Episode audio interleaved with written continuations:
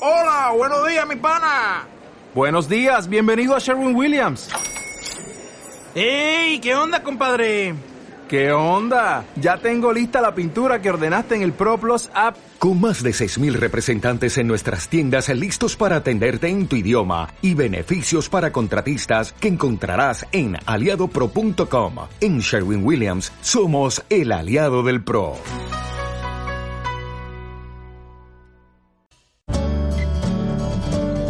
Diana Calderón, en hora 20 de Caracol Radio. 7 de la noche, 50 minutos. Bienvenidos esta noche en hora 20. Una mirada a un tema de fondo, la necesidad de consensos ante las reformas, cambios e ideas que le está proponiendo el gobierno nacional al país, pero en la que la sociedad civil y diferentes actores no sienten que tengan la posibilidad de un diálogo y por el contrario se percibe un distanciamiento. Después una mirada al encuentro entre el presidente Petro con el fiscal general, la institucionalidad jurídica y una opinión de lo que representa la condena al Estado por el exterminio de la Unión Patriótica. María José Pizarro, senadora de la República por el Pacto Histórico, muy buenas noches. Muy buenas noches, Diana, a Luis Felipe, a Gabriela, Paca, un gran saludo y por supuesto a, toda, a todas las personas que nos escuchan en Hora 20, un gran abrazo.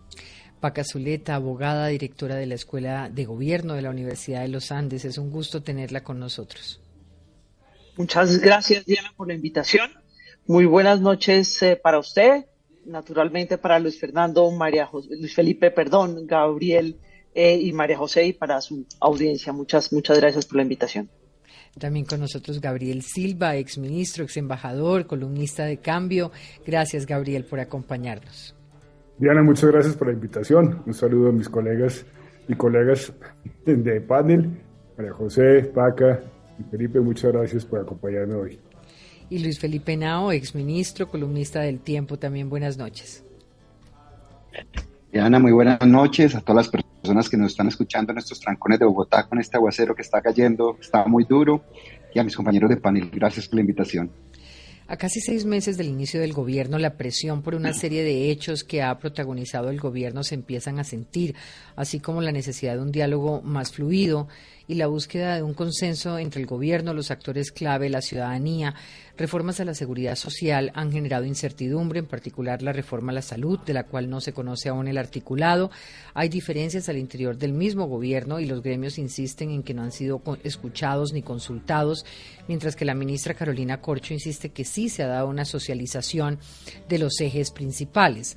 Y sin embargo, esta falta de diálogo se repite en otros sectores el de hidrocarburos, por ejemplo, donde el viernes pasado se conoció la salida de Felipe Bayón como presidente de Ecopetrol, se mantienen las críticas a la idoneidad de Irene Vélez como ministra frente a la cartera por cuenta de revelaciones la semana pasada de Caracol Radio y que se reforzaron tras las declaraciones de la ex viceministra Ruiz esta mañana. Y por otro lado, hay decisiones del gobierno que generan incertidumbre, como el anuncio del presidente de tomar control de servicios públicos en defensa del usuario con el fin de bajar tarifas. Sumado a todo esto, el lunes Hoy estalla una nueva polémica, la prohibición que contemplaría un proyecto de ley del Ministerio de Transporte que implicaría que las plataformas de transporte dejen de funcionar en el país, una decisión que afectaría ingresos de unas 100.000 personas.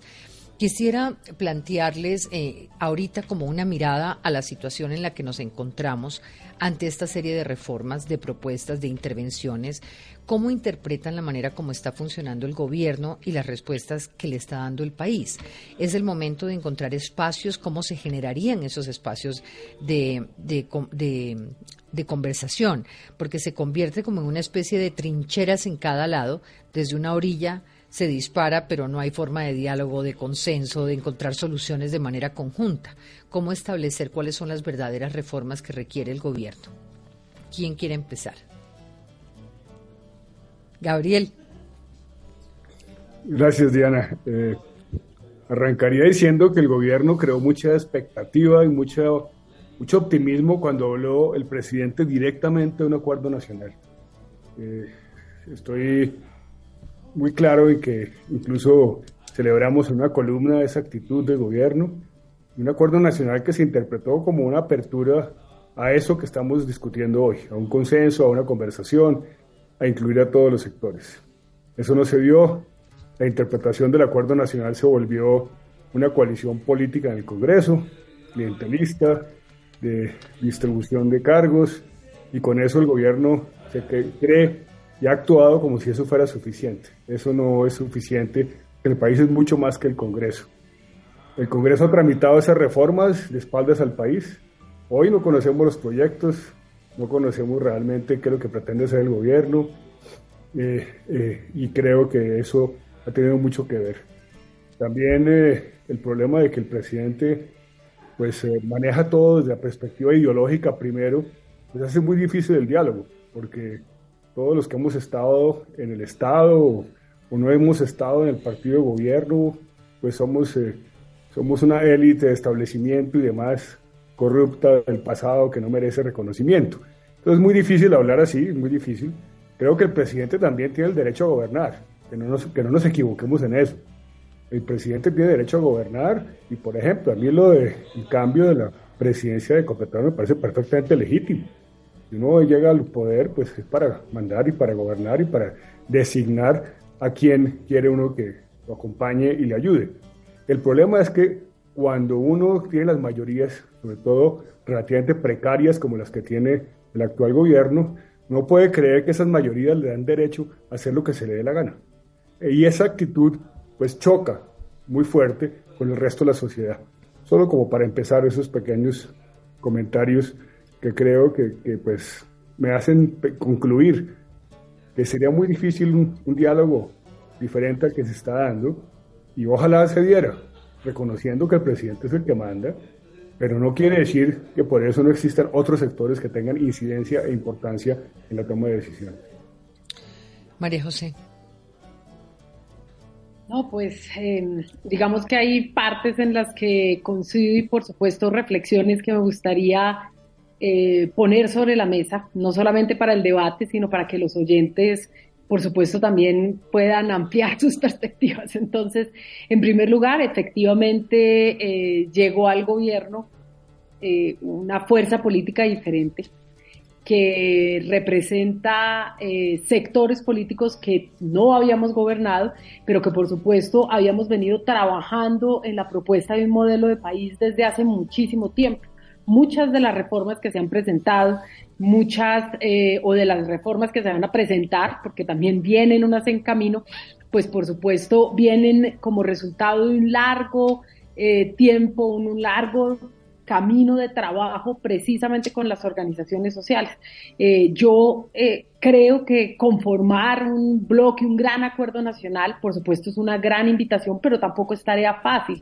Hay distintos intereses eh, y por supuesto en el diálogo y en la concertación, pues tampoco puedes perder de vista las, promesas que le hiciste al electorado y que fueron básicamente las que te llevaron eh, a ganar las, las, elecciones. Yo creo que por supuesto se puede profundizar en el acuerdo nacional, era una propuesta de larga data. Yo por lo menos en lo personal vengo escuchando el tema desde la década de los 80, cuando era apenas una niña y el M19 planteaba el gran diálogo nacional como un mecanismo para encontrar una salida conjunta a las múltiples crisis que vivía el país en aquel entonces. Hoy no ha cambiado demasiado el panorama, pero por supuesto un gran diálogo nacional no solamente implica escuchar distintas versiones, sino que ya en el poder implica que eh, no puedes perder de vista tu, tu norte, es decir, tu, tu lugar ideológico, tus propuestas y aquellas eh, por las cuales has venido trabajando, por supuesto incorporando elementos que son muy importantes. Yo creo que aquí se viene un gran espacio de debate que no solamente le corresponde a las fuerzas políticas, eh, cuando nosotros planteamos que las propuestas tienen que ser debatidas más allá del Congreso de la República, implica que desde los medios de comunicación, que desde las organizaciones sociales, en las calles, eh, las personas que han venido estudiando los temas de larga data, por supuesto, tienen que poner y tienen que entregar sus aportes eh, y esto implica que la ciudadanía también tiene que involucrarse, es decir, no es un debate exclusivo del Congreso de la República, los congresistas tendremos que hacer la tarea de recoger todo ese gran debate eh, social colombiano alrededor de estas reformas y poderlas llevar al Congreso de la República. Creo, creo que esa es, pues, por supuesto, la responsabilidad que nos compete a quienes estamos eh, en, el, en el legislativo. Cada uno desde sus distintos puntos de vista y desde sus orillas. Cada uno hablará eh, con los distintos sectores sociales, un poco poniéndolo en, en contexto. Eh, lo que estamos haciendo, por ejemplo, en los diálogos con el ELN, discusiones eh, que por supuesto, por ejemplo, José Félix Laforí tiene con sectores sociales que lo acompañan, las discusiones que tenemos nosotros y cómo vamos a plantear eso en un acuerdo. Y yo creo que... Es que toca un punto muy interesante que me parece válido que tengamos en cuenta. efectivamente se escoge a una fuerza política que tiene un modelo de país pensado y que eh, no implica sacar a los otros, porque digamos que una de las preocupaciones hoy que se conoció que ASEMI no ha tenido la posibilidad de hablar con la ministra Corcho, se pensaría que hay toda una institucionalidad que es la que ha venido manejando la salud, que ha, ha venido manejando eso. Entonces, ¿cómo un sector tan importante como ese eh, no tiene la posibilidad de una interlocución directa con la ministra. Es allí, digamos, donde se encuentran las dificultades, ¿no? Eh, y cómo logramos, y lo decía Luis Felipe usted en su columna, cuáles serían entonces esos escenarios para de, no llegar a consensos entre gobierno, actores, ciudadanos y oposición, o llegar. Y es que yo, yo creo que, perdón un minuto, una cosa que decía María José ahorita, me parece súper claro. María José dice que hicieron un trabajo de construcción durante la campaña, durante muchos años de, acción política. Eh, ese trabajo de socialización que es importantísimo, que sirve muchísimo para la campaña política, que sirve para la acción política de todos estos años de los que hablaba María José, no sirve para gobernar, porque es que eso sirve para ganar las elecciones, pero para gobernar tiene que socializar con aquellos, obviamente construir con, aquellos con los que trabajó políticamente, pero con los que tiene que socializar y con los que tiene que conversar es con los demás. Y ese espacio es el que nos está dando. Entonces, es, e, justamente ese es el punto. O sea, el, el, dicen, dicen, no, lo que pasa es que este proyecto de esta reforma a la salud ha sido discutido durante muchísimos años. Perfecto. Pero ha sido discutido con quién? Ahora hay que discutirlo con los demás, hay que mostrárselo a los demás, porque resulta que él ganó las elecciones, sí, desde una orilla política, tiene toda su legitimidad que le da las elecciones, pero la legitimidad de la reforma se la da la posibilidad de acuerdos y de discusiones con todo el mundo. Y ese espacio es el que yo no creo que se esté honrando eh, y es el espacio necesario para gobernar en democracia. Luis Felipe. Yo estoy de acuerdo con, Paca y con Gabriel. Hoy, hoy salió un estudio muy interesante en el tiempo, no sé si lo pudieron ver, donde dice que Colombia es el segundo país más polarizado del mundo. Que en una, en una encuesta de confianza, una consultora Edelman presentó en el Foro Económico de Davos. Y cuando se analiza que somos el segundo país más polarizado del mundo, eh, lo que empiezan a decir es que eso, cuando uno está en esta tensión social, lo que deriva es en desequilibrio institucional. Y yo creo, Diana, y estoy de acuerdo con usted, que yo creo que ya estamos viendo un desequilibrio institucional muy, muy, muy fuerte. Porque yo no puedo estar de acuerdo con María José de que si hay unas socializaciones, cuando la presidenta de ASEMI hoy también en el mismo medio de comunicación dice que no se ha podido sentar con la ministra, que no sabe cuál va a ser la suerte de las EPS. Pero no nos vamos a las EPS, que debe ser uno de los temas más, más debatidos de dicha reforma, eh, sino vámonos a las asociaciones de médicos, a las asociaciones de enfermeros, a las asociaciones de científicos. Ninguna de ellas sacaron un comunicado, varias de ellas sacaron comunicados diciendo, oye, hemos tratado de comunicarnos, de conocer la reforma y lo único que hemos visto son unos PowerPoint. Pero hoy, hoy nadie conoce el texto de la reforma. Y yo quiero decirle que aunque eh, eh, existen unas sentencias que los que hemos tenido, como dice Gabriel, la oportunidad de, tener cargos públicos, la Corte Constitucional hace un seguimiento del, estado de las cosas constitucionales, si se respetan o no se están cumpliendo la Constitución en varios frentes, educación, salud, eh, cumplimiento de los desplazados. Y tal vez en el eh, ámbito donde más se ha avanzado, sin lugar a dudas, es en el de salud. Esto no quiere decir, María José, que no hayan temas por mejorar. Claro que hay temas por mejorar. Claro que hay que mejorar en prevención, claro que hay que mejorar en salud rural. Pero hoy, hoy lo que estamos viendo es que en uno de los temas que tenemos más cumplimiento del Estado Social de Derecho, de ese contrato social, que el contrato social no tiene colores políticos, no es verde, no es amarillo, no es del pacto, no es de, no, no, no es de ningún partido, pues en ese que están cumpliendo con todos los derechos, eh, el, el, Estado y los ciudadanos tenemos mucho miedo. Frente al tema, frente al tema de, de, que anunció el presidente eh, de todas las reguladoras de la CRA, la CRED, pues ahí nos vamos y hacemos un retroceso. Paca sabe mucho de esto. Uno de los temas en que más se ha avanzado el país es entrar a la OCDE y no es por estar ahí, sino uno tiene que tener una independencia de los reguladores. Uno tiene que tener una independencia con qué objetivo? Para evitar la politización, para que no nos pasen los apagones del 91 y del 92, pero no, no derrotar al otro diciendo ustedes están y, es lo que dice este, este tema de Davos, y con esto termino, les pido excusas, es que acá es quién es bueno y quién es malo, y quién es bueno y quién es malo, y con eso anulamos al otro y no hay discusión, que es lo que decía Diana, cómo construimos consensos, cómo dejamos de anularnos y cómo empezamos a construir un país. A mí no me importa, a mí lo único que me importa es que le vaya bien a Petro siempre y cuando eso le genere que al país le vaya bien. Valor. Pero hoy no estamos viendo esa tranquilidad. Tengo, tengo una pregunta acá, Gabriel, y hasta, hasta qué punto también hay una oposición pobre. Eh, que, que, no ha generado, digamos, la posibilidad de hacer, de hacer una, un, un, ejercicio propositivo frente a las reformas. Es como que, que, es muy interesante, además, un país que entra en un modelo de reforma es un país de movimiento, es un país que de alguna manera eh, está reconociendo que tiene que evolucionar, eh, no involucionar, y en esa medida esa posición está llamada a esa construcción. Y me pregunto cuando oí a María José ahora decir, bueno, está Pepe Félix Laforí desde el ELN, ese, por ejemplo, no sería un camino que en los escenarios de reformas tan fundamentales como estas eh, se tengan voces que abran a esa oposición, que sean interlocutores con esa oposición, porque no parecería tampoco que haya una oposición eh, que garantice las escuchas del otro lado. Pero si me permites, Diana, la, la orfandad de la oposición es absoluta. Es decir, la mayoría de los colombianos que no compartimos algunas o todas de las propuestas de este gobierno, no tenemos quien nos represente. Y en parte es culpa del gobierno. El gobierno ha escogido con qué oposición interactuar, a quién volver interlocutor. Entonces el señor presidente escoge a la señora Cabal. O sea, Cabal no nos representa a ninguno. Y, ninguno los que pues me imagino que ninguno de los que estamos aquí, y creo que hay una inmensa mayoría. De acuerdo, de acuerdo.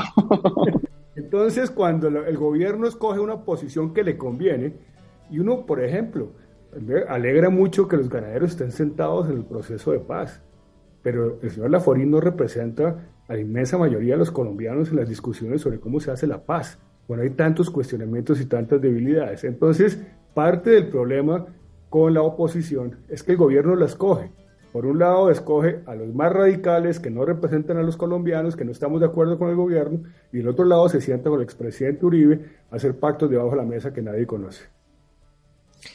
E, ese punto me parece importante porque, mire, María Teresa Ronderos decía en una columna en El Espectador que hay una sensación de que para vender el cambio extremo hay que desbarajustar el sistema total, tanto en salud como en todo. ¿Podría uno pensar, María José, que hay una especie de forma de gobernar eh, que necesita el caos, que necesita el desbarajuste total para vender el cambio. Eh, digamos que es como un estilo y que en ese estilo pues no nos sabemos mover o no se sabe mover una ciudadanía, ni los medios, ni las agremiaciones. Y porque usted decía, eh, la idea es que o no sé, uno, Luis Felipe decía ahorita, es que no pueden anular al otro. Y esta fuerza política que llega a gobernar es una fuerza política que durante mucho tiempo dijo, nos anularon. Entonces, ¿cómo llega esa misma fuerza política a anular la escucha del, que hoy no piensa igual? Pues yo siento no coincidir del todo, yo creo que puedo escuchar en términos de mejorar aquello que se debe mejorar, yo creo que siempre se debe escuchar. Y pues espacios como este que estás propiciando, eh, Diana, en el que yo tengo una visión política y por, su, por supuesto eh, quienes están en la mesa tienen otra posición, pues por supuesto me tiene que obligar a una escucha y por lo tanto a, recoger todo aquello que nos permita mejorar como fuerza política en nuestro ejercicio en el Congreso de la República y por supuesto nuestro ejercicio eh, de gobierno. Yo creo que hacia allá tenemos que caminar. Eh, nosotros tenemos el enorme reto de gobernar, ¿sí? de hacer realidad el programa por el que votaron los colombianos, esto por supuesto, eh, pero tenemos también la obligación de no hacerlo únicamente desde nuestra perspectiva y es un poco recoger eh, lo que aquí se está planteando de poder eh, escoger, de poder dialogar con otros sectores sociales, poder escuchar a otros sectores sociales para, por supuesto, gobernar para todas y para todos. Yo creo que ese, por supuesto, es un, eh, un reto inmenso. Nosotros estamos abiertos al debate, al debate con todas las fuerzas políticas. En el Congreso de la República, por ejemplo, eh, que es el espacio en el que yo me estoy moviendo en este momento, no estoy en el gobierno, estoy en el Congreso de la República, pues digamos el debate se da todos los días y tengo que decir con tristeza eh, que muchas veces el debate es muy pobre. ¿sí? Eh, terminamos en acusaciones personales y no defendiendo cada uno nuestras posturas ideológicas. Eso me parece triste por parte de la oposición política. Cuando estábamos discutiendo el Ministerio de la Igualdad, pues resulta que la discusión era si Francia Márquez era o no era una emperatriz y no si el Ministerio de la Igualdad era algo que necesitaban o no los colombianos y las colombianas para superar la desigualdad histórica que se vive en nuestro país. Así que, eh, pues por supuesto, yo creo que, que por lo menos en el Congreso de la República, pero también en nosotros escenarios políticos, tenemos que darle altura al debate. Eh, y, eso que usted dice es muy importante, María José, porque cuando yo la oigo decir nosotros estamos dispuestos al debate, yo me pregunto ¿qué es, cuál, quién es el petrismo, o sea, quiénes son los petristas, porque cuando uno mira ese gabinete, uno de alguna manera ve que hay, un sector, hay un sector que está muy radicalizado y que de pronto allí es donde se, se dificulta la comunicación. Y es precisamente el sector que pone en juego pues digamos, sistemas fundamentales para la economía del país y para el bienestar ciudadano. Eh, uno sabe, por ejemplo, que en el Congreso usted es una garantía de conversación, de diálogo y de exigencia, pero dentro del gobierno se requiere de un canal que de alguna manera genere esa posibilidad de, de, de escuchar a los demás, ¿no?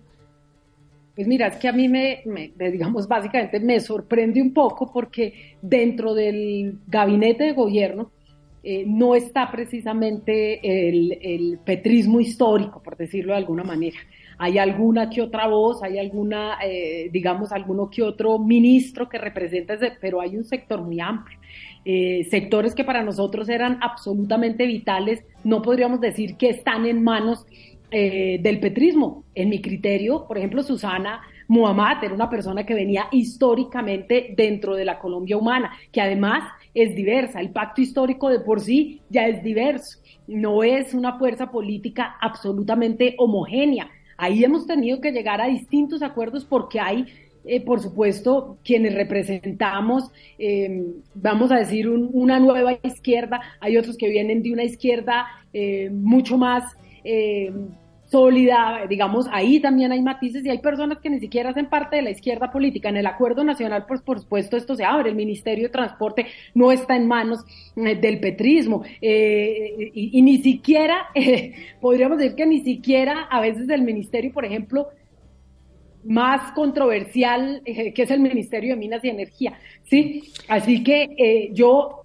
pues digamos, a mí me, me, la cero capacidad de diálogo cuando los principales ministerios están en, en, manos de distintas fuerzas políticas que en el sentido más amplio del espectro, ni siquiera el, ni siquiera el centro democrático, el gobierno de Iván Duque, por ejemplo, tuvo un abanico tan amplio, ni siquiera tuvo la capacidad yo me pregunto, Sí, me pregunto, Paca, si no es el momento en el que la academia podría llevarnos a un puerto seguro, en discusiones en las que podría entrar a dirimir eh, cifras, incluso idoneidad de, datos. Eh, me pregunto si en minas, por ejemplo, en lo que tiene que ver con reservas mineroenergéticas saldrá el informe en mayo, pero hay unos estudios de las universidades. El otro día pensaba, las mujeres más destacadas de Colombia hoy están al frente de las universidades. En la Nacional está Dolly, está eh, Brigitte Batiste en, en EAFIT, está usted y está la rectora en los Andes. Entonces, ¿cómo, cómo lograr un escenario en el que la, la universidad, la academia entre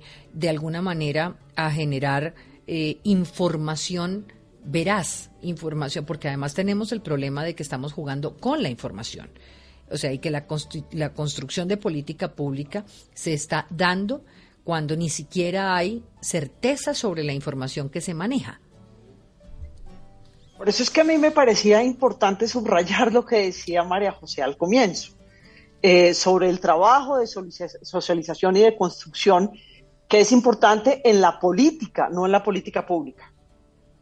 Y el presidente obviamente sigue haciendo política, pero es que se volvió la cabeza de la política pública del país. Y lo primero que hay que hacer es pensar que la política pública se tiene que hacer a partir de la evidencia y a partir de confrontar la posición ideológica y la perspectiva que tenemos con la perspectiva de los demás, porque evidentemente ahí se trata de una política pública que es para todo un país. Y yo creo que ahí está el meollo del problema de no encontrar unos espacios eh, en donde eso se pueda debatir. Y yo, yo quiero decirle a María José que yo veo al Congreso mucho más abierto al debate de lo que veo al gobierno. Eh, y yo creo que esa diferenciación es importante. Eh, siempre estamos citados a algún debate, una cantidad de personas, y nos, pero el problema, creo que la falta de debate está, es más fuerte, o digamos, la ausencia de esa confrontación de ideas, y ese debate lo veo mucho más fuerte en el gobierno. Y yo yo quiero ahí excusar un poquito al presidente, eh, porque es que el presidente no es el responsable de hacer eso. Yo creo que el presidente es el responsable de no tener una persona que pueda articular de forma juiciosa la comunicación de sus ideas y cómo lograr que esas ideas se transformen rápidamente en unos principios muy claros de política pública. Eso es lo que yo extraño. Eh, a uno le pueden gustar los presidentes y haber votado por los presidentes o no haber votado por los presidentes. Pero lo que es importante para el ciudadano, pensaría yo, para el ciudadano que le interesa la, eh, seguir la política pública, el, el, ciudadano que se cree parte de la política, es entender ese discurso político que lo llevó a votar por, por el presidente Petro o, para, o a votar por su contrincante. Esa idea que lo motivó a tomar una decisión electoral. ¿Cómo se traduce? ¿Cómo es que se traduce? Y eso yo creo que no lo tiene claro la gente. Porque es una cantidad de cosas que es que nosotros hablamos con cuando estábamos construyendo, pero hoy en día no sabemos. No sabemos cuáles son los datos, que son distintos los datos que tienen hoy a los datos que tenían cuando no eran gobierno. Es distinto el, el, poder de convocatoria que tienen hoy al poder de convocatoria que tenían cuando no eran gobierno. Y ahí en ese poder de convocatoria y en ese poder de mirar datos, de aglutinar, de poner tareas, ahí yo veo una deficiencia. Y veo una deficiencia con, una, con un tufo que me preocupa un poco eh, en algunos funcionarios del gobierno, no en todos. Y es como un desdén eh, frente al rigor de cómo se hace la política pública. Es como, se trata de participar, se trata de mirar este, pero si nosotros ganamos, nosotros sabemos cómo se hacen las cosas. Claro que sí, claro que ganaron, es válido, pero también es importante saber que Colombia existe hace muchos más años y hay una historia y hay un aprendizaje que es importante mirar y que hay experiencias de otros países que también es importante mirar. Yo veo como un desdén eh, frente, frente, digamos, a, a, los planes y programas y la tecnocracia, que es preocupante. No todos, pero sí de algunos. Luis Felipe. Dos, dos temas que me preocupan. El populismo es malo tanto de izquierda como de derecha.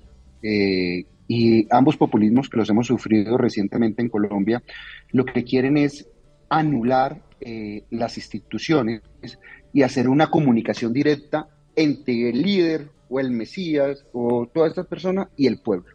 Y creen que ciertas instituciones no son necesarias, no son necesarias las cortes, no son necesarias las superintendencias, les estorban los medios de comunicación, entonces hoy salen a atacar los medios de comunicación, esto lo hace tanto la gente de derecha como la de izquierda, eh, eh, tratan de eliminar eh, las, entidades, las entidades de, de regulación. Eso es muy grave y es el primer síntoma del populismo. Como dice Paca, la construcción de políticas públicas se tiene que, existen unas buenas prácticas reconocidas a nivel nacional e internacional. Por eso no tiene un COMPES, como lo sabe Gabriel. ¿Para qué? Porque eso fija cuál es la política y cuál es el marco de gasto para cumplir esa política y cuál es el tiempo que tiene que desarrollar esa política. Cuando, cuando uno llega a la OCDE, ¿por qué quiere tener un, un organismo, un organismo reguladores? Para tener independencia. Porque en la OCDE, cuando Juan Manuel Santos fue presidente, eh, hizo que los ministros saliéramos de juntas directivas de, ciertas empresas del Estado, con el fin de que esas empresas no las capturara la política. Porque hoy, y esto es muy grave porque esto no es, y vuelvo a decir, no se puede anular al, al contrario, hoy la viceministra de Minas, nombrada por este gobierno de la Nacional, dijo temas muy graves. Uno, que se desconocieron estudios técnicos y se amañaron para llegar a una, a una, a una tesis o una conclusión que ya había dado la ministra. Dos, que no les importaba el carácter técnico de las personas y les preocupaba más si habían sido nombradas por Duque o habían sido nombradas por Santos, y eso se le cobraba a, a las personas. Tres, esto no solamente ha pasado en el Ministerio de Minas, ha pasado en el Ministerio de Salud donde habían personas de más de 20 años. Entonces, acabar esa institucionalidad sí pone en peligro el contrato social, porque hay logros que nosotros hemos tenido que, que hemos, se han alcanzado por mucho tiempo desde una constitución política que ha sido fundamental.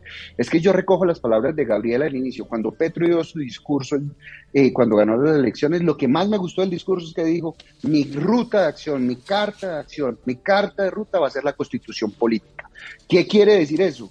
Que la rueda no hay que volverla a construir, la rueda ya está construida, que no hay cosas perfectas, claro, somos un país altamente inequitativo, hay que luchar contra la corrupción. Me preocupa es que las alianzas o ese gran pacto quedó fue en una lanza clientista y corrupta, como lo dijo la viceministra, no son palabras mías, de mirar quiénes van a las juntas, de no, de no poder atacar, por ejemplo, en las empresas de energía a políticos que tienen una hegemonía y que no los cambiaron. Entonces, es el cambio para no cambiar nada y eso sí es supremamente grave.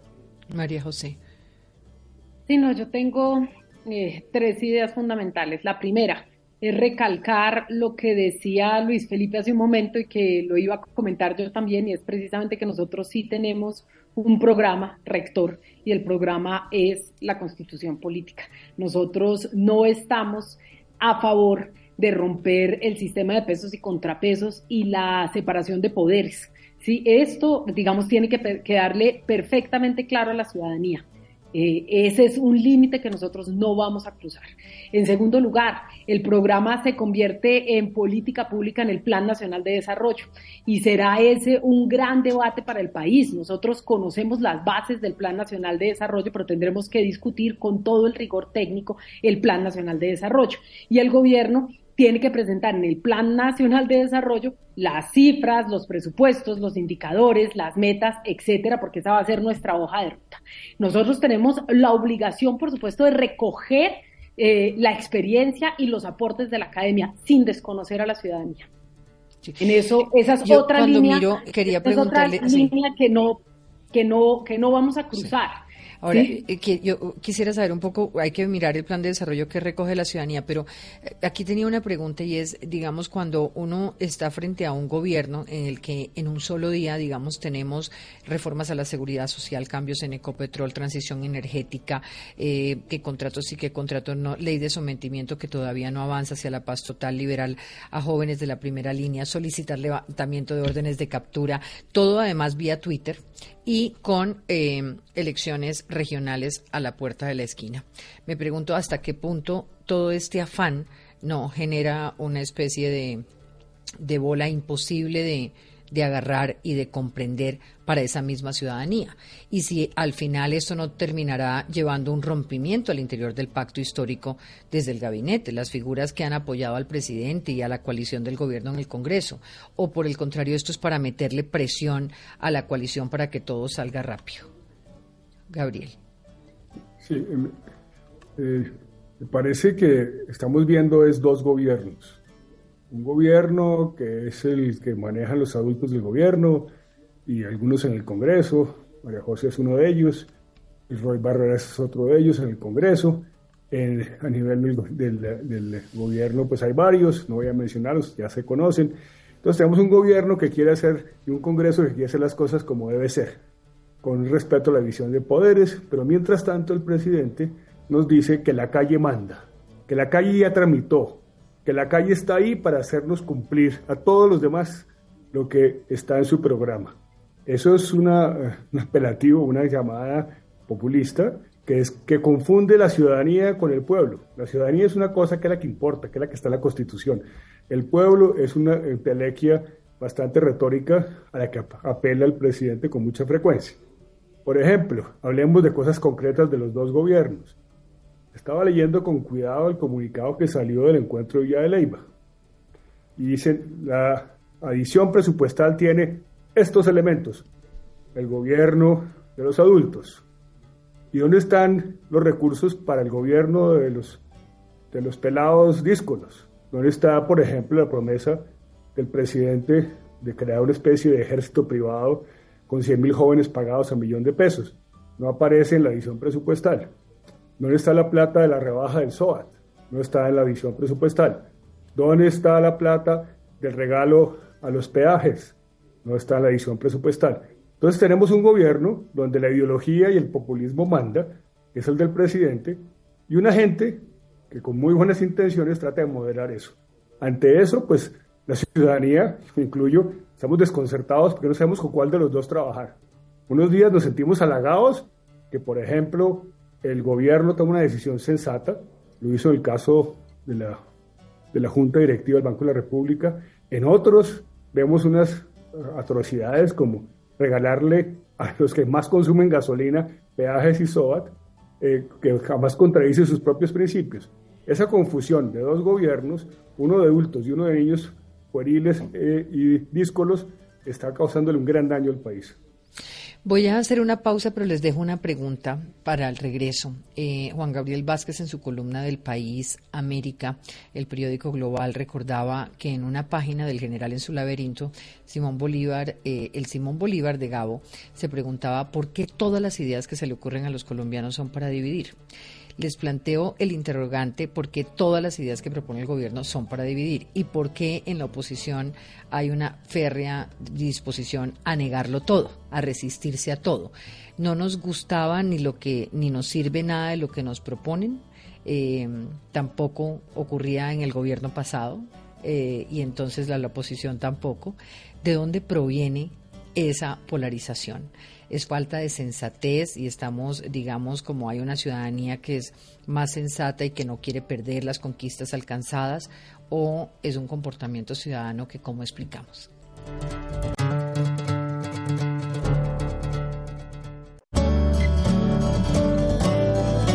Hora 20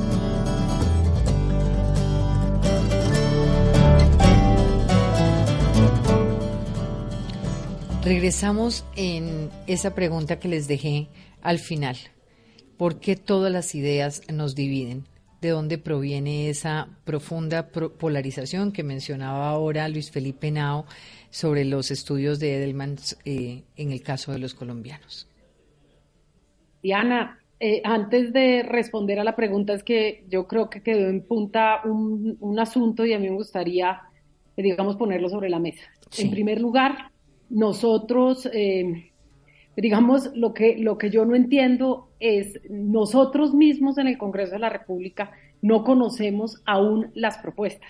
La adición presupuestal que se va a debatir en el Congreso de la República todavía no está, es decir, el texto final, nosotros conocemos las bases, hemos hablado con los ministros, venimos de un encuentro eh, de la bancada con 10 ministros del gobierno para poder entender el sentido de las propuestas, pero lo que yo eh, sé es que los distintos ministerios están trabajando para pulir la propuesta que va a llegar al Congreso de la República.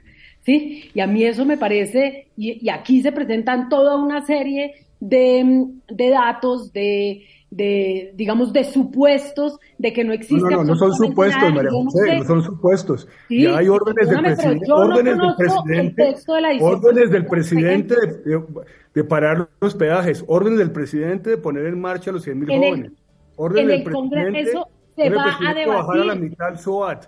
Todo eso lo ha dicho el presidente y está en marcha. Y eso pues está escondido desde el Congreso, por lo visto. Hay una... La única orden que no se cumplió fue el cese bilateral. Hay una, hay la propuesta, es decir, los textos que yo sé van a llegar al Congreso de la República incluyen una adición presupuestal. No se ha votado, no se ha debatido aún en el Congreso de la República. ¿Sí? Pero entonces de entrada ya se dice que no existe ningún debate, que no existe disposición para hablar absolutamente con nadie y que sencillamente lo que piense el, Congreso, el, el, gobierno es ley y que no va a haber la más mínima posibilidad de debate con ningún sector social más allá de nuestras, de las, de, de las propias tropas, dirían por ahí. Me parece que, que, digamos, es llevar las cosas a un sentido, a un lugar que no es el lugar estrictamente correcto. Estamos diciendo, se van a debatir las reformas, no solamente en el Congreso de la República, se tienen que debatir en distintos espacios sociales y yo voy a estar aquí en los espacios de opinión y vamos a estar en las calles y vamos a estar en el Congreso de la República debatiendo las reformas. Ahorita estamos analizando, los equipos están analizando lo que conocemos de las propuestas que se van a presentar que aún no se han radicado en el Congreso de la República. No se han Una cosa pequeña, una cosa pequeñito, una cosa pequeña, nada más, una cosa y les pido excusa a, a la PAC. Tienes una gran contradicción partiendo de toda la admiración que tengo por ti, es si eso es así, ¿por qué el presidente de la República está convocando a defender unas reformas que no se conocen el 14 de febrero? ¿Por qué? ¿Por qué, ¿por qué, no, por qué, por qué se quiere saltar al Congreso de la República y generar un estado de opinión que ponga contra la pared la institucionalidad? Eso es supremamente grave para la democracia. Ese es el manual del populismo. De eso a la tiranía falta un paso. Cuando yo como líder lo que hago es echarle a las instituciones al pueblo, a los periodistas, a la justicia, al Congreso. Si no me aprueban, los malos son ustedes y el bueno soy yo y el que pierde es el pueblo. Eso es supremamente grave para la institucionalidad. No coincido porque una cosa es invitar a discutir las reformas y otra cosa es a defender unas reformas que la gente todavía no conoce. Y en el trino dice claramente la palabra discutir. Discutir. María José, para discutir. discutir. Discutir implica que en las, calles, que, en las calles, que en las tiendas, que en los programas de opinión, que en la academia, toda la ciudadanía tiene que discutir las reformas y me parece que eso es legítimo. Pero, pero María José, yo, creo que nos estamos metiendo en una cosa semántica que yo creo que nos, nos está desviando. Yo creo que el problema de fondo es que no hay este, esta narrativa del presidente con el que ganó las elecciones. Tiene que tener unos bullets. Vamos a discutir uno, dos y tres. Y eso es lo que no tenemos. Y no lo tienen ustedes en el Congreso. Esos bullets de uno, dos y tres que son lo que llama Gabriel las órdenes que ha dado el presidente.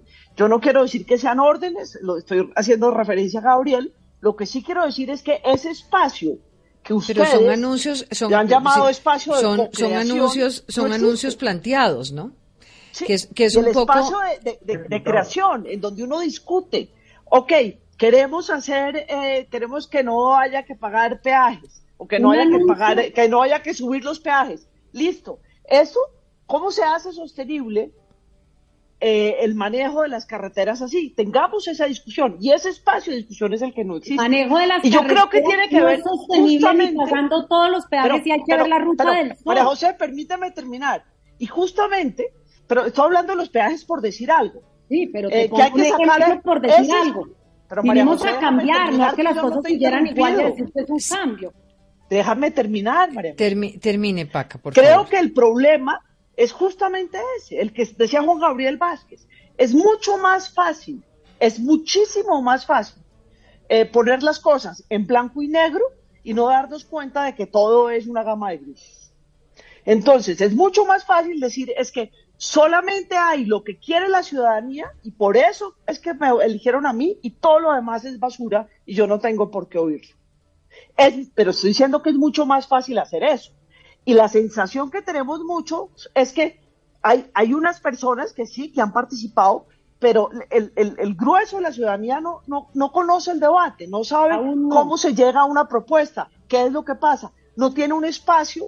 ustedes eh, eh, acabaron generando en Colombia el concepto de la co-creación en políticas públicas, pues aquí yo no he visto co-creación en ningún lado, que es creación de, oímos que alguien toma una decisión, pero no sabemos de dónde viene, cuáles son los datos, cuál es el propósito, de qué se trata. Y yo creo que la forma de, de, de, contribuir a la polarización, es decir, es que esto es lo que importa. Y no, resulta que es que yo me equivoco, a mí me gusta mucho, y se equivoca Pedro, y se equivoca Juan, todos nos equivocamos. Y creo que ahí está el punto, en, lograr unos encuentros que no son muy probables, que para eso está el Congreso sin lugar a dudas, más que la calle, pensaría yo, el Congreso está para ese debate, pero los foros están para eso. y, eh, estamos en febrero, que en dos días estamos en febrero. Es que ya vamos a empezar a discutir el Plan Nacional de Desarrollo. Estamos hablando de una cantidad de reformas que, que ya deben estar cocinándose y no tenemos información. Estamos muy, muy ciegos. Y, genera muchísima incertidumbre no tener un mapa. Y lo que, lo que está claro es que no tenemos mapa de para dónde vamos. Diana, a mí me gustaría terminar porque Gabriel me interrumpió. María José, a ver. Primero es que se dice... Yo te interpelé, usando un término legislativo, te interpelé. Me interpelé, exacto. Entonces, me interpelaste, perdón. Eh, lo primero, primero se dice es que no ha existido suficiente debate. Yo digo, muy bien, el debate va a llegar cuando los documentos estén radicados, porque sobre eso es que vamos a debatir, no sobre lo etéreo que no sabemos. Tenemos que debatir sobre las, digamos, los textos concretos que vamos a discutir en el Congreso de la República. Eso en primer lugar. Y cuando decimos debatamos todos, estamos dispuestos al debate, hay que abrir, tiene que ser una discusión que trascienda el Congreso de la República y, la, y el deber de los congresistas que representan al pueblo es escuchar y propiciar los distintos debates. Entonces decimos no, eh, no porque tienen que discutir ciertos sectores de la sociedad, pues en mi criterio tiene que discutir la sociedad colombiana. Vuelvo y repito. Pero a través de qué mecanismos se está discutiendo, que, es un poquito, que es un poquito María José, y, el propósito del programa es ese, es, poder entender a cuáles son los mecanismos a través de los cuales se está discutiendo la sociedad esas reformas. Y, este es un mecanismo de discusión. Este, este mismo es un mecanismo de discusión. Hay foros que se tienen que desarrollar. Estoy segura de que cuando es más, para la construcción del Plan Nacional de Desarrollo participaron mínimo 3.500 personas. Nuestra y, eso es uno, 90 mil 90 mil eh, propuestas llegaron, vamos a ver, hay incluso ministerios que, tienen preocupación de que el Plan Nacional de Desarrollo estén, esté asumiendo las que tienen una viabilidad y que sean realmente importantes, pero de alguna manera eh, no hay claridad para la ciudadanía y un poco el resultado de lo que usted está escuchando acá desde diferentes voces, porque PACA desde la academia. Gabriel desde un ejercicio hoy de opinador, pero con una experiencia en diferentes cargos del Estado. Luis Felipe también desde su, eh, desde su orilla, porque precisamente por eso traje diferentes orillas para poder ver la experiencia en el Estado que tuvo como exministro también. Y un poco eh, esto que usted está escuchando y que de pronto usted es el vehículo para llevarlo, es cuáles son los escenarios donde se están dando esas discusiones y de qué manera se están dando esas discusiones, pero también bajo el reconocimiento de que hay una oposición con una gran pobreza con una gran pobreza en, en, la capacidad propositiva de abrir escenarios de diálogo, de reconocer que los países tienen que reformarse y tienen que reformarse y la única forma de que se reformen bien esas institucionalidades que están totalmente anquilosadas en Colombia que van mucho más lentos que la ciudadanía y que los movimientos sociales, eh, tiene la oposición que entender que eso tiene que pasar. Pero es que resulta que el llamado a la oposición también habrá que hacerlo y habrá que construirlo. Pero estamos en un escenario donde no está siendo fácil ver cuál es el país, cuál es el modelo de país hacia el cual vamos. Y eso es un problema de comunicación del gobierno, pero también de hechos objetivos.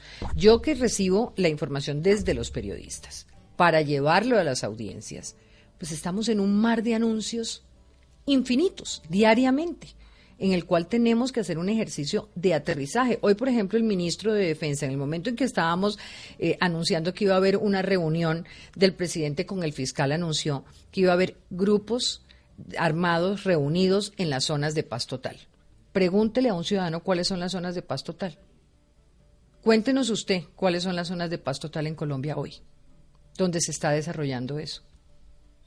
Pues mira, yo, eh, Diana, en primer lugar, eh, tú acabas de decir, creo que lo que intentaba, con lo que intentaba terminar mi anterior eh, intervención, y era precisamente que nosotros llegamos con la promesa de cambio, y la promesa de cambio implica cambiar cosas, no decir que vamos a cambiar cosas para no terminar cambiando nada. De eso, entonces para eso ni mejor intentamos llegar al, al gobierno, si nosotros llegamos con una propuesta de cambio, ¿sí? Y la gente sabe perfectamente por cuál fue el modelo de país que votó, ¿sí? Si tuvimos, estuvimos cuatro años, cuatro años mínimo, por no decir que llevamos décadas explicándole al país cuál es nuestra visión y cuál es nuestro modelo de país. Por supuesto que tenemos que hacer viable el modelo de país, por supuesto que tenemos que dialogarlo con otros sectores políticos, que no es la nuestra la que tiene que imponerse eh, desoyendo a todos los sectores sociales para poder imponer nuestra visión. Por supuesto que no,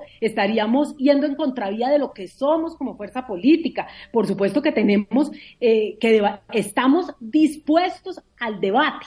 Estamos dispuestos al diálogo con todos los sectores sociales, con la academia. Es más, estamos dispuestos al debate con nuestros contradictores políticos. Y no estamos eludiendo el debate con los contradictores políticos. Por supuesto, a, lo a donde yo quiero ir, ¿sí? es que se van a abrir los espacios de discusión y los espacios y la responsabilidad de abrir los espacios de discusión no es solamente del gobierno nacional, la, responsabilidad de abrir los espacios de discusión está en todos los ciudadanos, todos los ciudadanos que están comprometidos y que están eh, cuestionándose, preocupados. Pues aquí por lo menos estamos haciendo la tarea de abrirlo, pero quiero contarle que en, ese escenario, sí, y, y gracias por eso, pero en ese escenario también, y se lo decimos a la ministra de Salud desde acá, la estamos invitando, la estamos esperando para que le conteste a los pacientes qué va a pasar con ellos, por ejemplo, mientras se desarrollan todas estas discusiones. Hay muchas preguntas que los ciudadanos necesitan respuestas. Por ejemplo, les pregunto para terminar, esta reunión de la Fiscalía, Procuraduría con el Gobierno, ¿qué les plantea a ustedes? ¿Creen que allí hoy hubo una especie de andar por una vía de entendimiento, de participación en la construcción. Usted planteaba, Gabriel, que Petro al único poder que le teme es al de la justicia, porque ha demostrado que frena populismo y autoritarismo. Eh, ¿Cree que esa reunión de hoy podría, de alguna manera, eh, generar la tranquilidad de que, como decía María José, hay un programa rector que es respetar, a la, respetar la Constitución y los contrapesos? Pues la, reunión eh, no se conoce realmente en detalle. Lo que sabemos es que se dio, lo cual en sí mismo es bueno, pero eh, estuve leyendo y buscando por todas partes qué opinaba el presidente Petro, qué había dicho, qué informaba al respecto, y solo vi las declaraciones del señor fiscal que coinciden con lo mismo que había dicho antes. Y espero que, que sea correcto el hecho de que el gobierno esté dispuesto a que eh, no exista ninguna acción dentro de la paz total que violente la Constitución.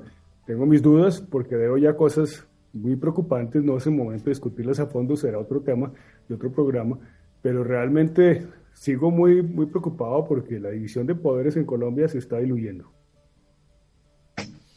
Luis Felipe. Ana, no es una, no es una posición personal o una opinión personal. La Corte Suprema de Justicia ha señalado que siente preocupación porque no se represente la independencia.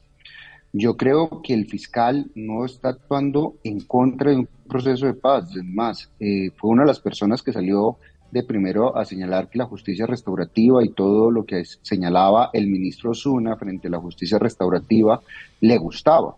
Acá los jueces y malos jueces que han negado las libertades con la, con la posición favorable de la Procuraduría General dicen el acuerdo por el cual se están pidiendo las libertades no existe el marco legal. Y por eso vemos al presidente de la República corriendo a que se presente rápidamente ese acuerdo de desmovilización.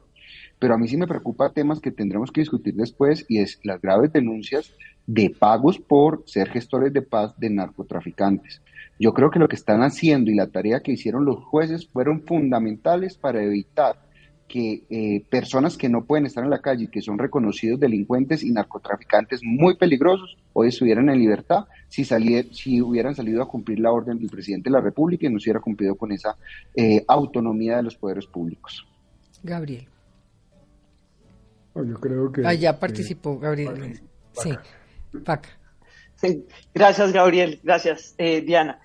Em, a, mí, como, como decía Gabriel, la reunión me parece en sí misma buenísima. Qué bueno que hayan tenido esa reunión. Es imposible eh, manejar el Estado colombiano sin la colaboración entre, entre las distintas ramas del poder público. Me parece que es importantísimo y qué bueno, qué bueno que, se haya dado.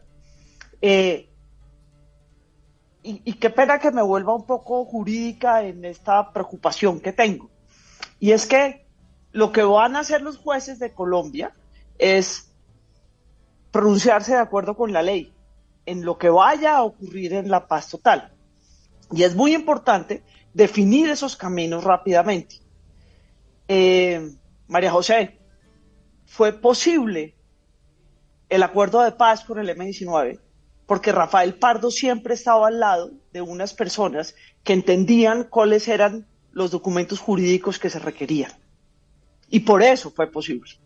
Eh, y yo creo que esa construcción, yo, yo, yo, yo confío en que lo están haciendo y lo están haciendo muy bien pero los jueces la necesitan.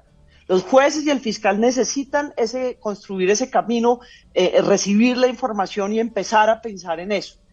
Eh, a, mí me parece que, lograr perdonarnos en este país es necesarísimo y lograr construir eh, los espacios de perdón es necesarísimo, pero nunca lo vamos a hacer si no contamos con los jueces de la República y con el fiscal y, con los fiscales de la República. Y esa construcción es importantísima, importantísima. Yo estoy de acuerdo con Gabriel, yo traté de buscar información sobre la reunión y no encontré. Eh, me parece importantísimo que se hayan reunido, me parece que es necesario que, esas personas que están trabajando en el tema construyan, se reúnan, discutan, se oigan, porque si no, no vamos a lograr, vamos a seguir andando en, una, en una bicicleta estática en esos temas. Importantísimo que lo hagan.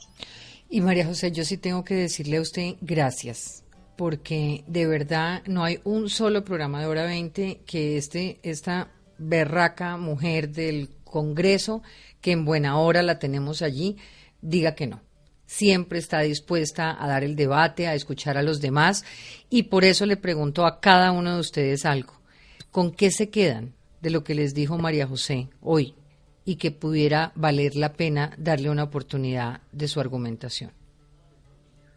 No, yo le agradezco. Un, argumento muy, importante que dijo María José y es escucharnos. Y yo creo que eh, el, el, decir eso, escuchar a una persona que piensa diferente, es el mayor respeto que se puede tener frente a otra persona. De verdad, muchas gracias. lo que dijo María José sobre que el programa de la Constitución me da mucha, mucho ánimo porque ahí es donde nos podemos encontrar, en la Constitución. Yo creo que es una pregunta que vale la pena que nos hagamos ahora en adelante después de cada conversación, ¿no? Y es de pronto con qué nos quedamos de lo que dijo el otro. Y, yo, pienso, eh, Diana, de verdad que con todo, porque, porque es que la actitud de María José de oír es importantísima. Si simplemente el decir, obviamente ya está eh, no solamente eh, se quiere defender, sino tiene una responsabilidad porque es parte del pacto histórico. Tiene además esa responsabilidad porque está representando una serie de votantes que confiaron en esa lista y confiaron, confiaron en ella. Pero defiende eso, pero oyendo, tratando de ponerse en los zapatos del otro y creo que eso, eso, eso es importante. Y otra cosa que me parece, me parece eh, clave es que está convencida que ella misma en su, en su reflexión hace la diferenciación entre qué es ser un senador de la República y quién es, el, gobierno, mm. del presidente Petro. Y me parece que esa es una forma de honrar la división de los poderes y me parece que eso también es de aplaudir. ¿Usted con qué se queda, María José? No, pues en primer lugar agradecerte, Diana, por, pues, por permitir también que, la gente se quede con, con una imagen de que sí es posible el diálogo y la concertación, de que sí es posible llegar a puntos comunes, de que son necesarias las diferencias. Eh, y yo creo que me quedo hoy eh, con esa reflexión en este, en este programa, que es posible escucharnos, presentar nuestras ideas y, por supuesto, entender que cuando salimos del programa tenemos enormes responsabilidades y es no solamente recoger lo que se dijo en el programa, eh, para poderlo llevar a nuestro quehacer político, sobre todo yo, pues como decía Paca, tengo una inmensa responsabilidad eh, y, eso me lleva a una reflexión que precisamente planteaba Paca y decía, eh, la paz con el M fue posible porque, eh, pues digamos, todo el equipo que había atrás y las reflexiones que habían atrás por parte de Rafael Pardo. Y eso me lleva a una conversación muy linda que tuve con, con Rafael Pardo y que está además en el documental que hice Pizarro eh, y es, él hacía un profundo reconocimiento a las horas y horas de discusión. Me decía, la paz fue posible con el M-19 porque quienes estaban del otro lado tenían toda la disposición de escuchar y de llegar a un acuerdo al final, ¿sí? No importa lo que sea, eso es como los, los matrimonios, muchas veces pasan por baches muy difíciles, pero ante la premisa del divorcio siempre está la voluntad de continuar. Yo creo que aquí eso es lo que tenemos que lograr en adelante. Yo por eso digo, eh, espero ser siempre una garantía para poder transmitir mensajes, para poder escuchar a sectores políticos, no, no, no estar en mi propia cámara de eco, sino poder escuchar a otros y, por supuesto, eh, hacer el trabajo que tengo que hacer, defendiendo este gobierno, por supuesto, porque hace parte de mi ADN. Este es un proyecto político que podría decirse, llevo en las venas, lo recibí casi que como legado, pero hoy soy congresista de la República, soy María José Pizarro y tengo la enorme responsabilidad de que todo lo que aquí se ha dicho no se quede en letra muerta y que se pueda traducir también en nuestro ejercicio. Yo no hago parte del gobierno, por supuesto, tendré que cuestionar aspectos del gobierno. Eh, como tendré que defender la propuesta política en la que nosotros estamos. Así que, Diana, me quedo con esas eh, reflexiones y em, por pues Gracias a todos, gracias a todos por, por estar en Hora 20. Esto es un vehículo precisamente para abrir el debate.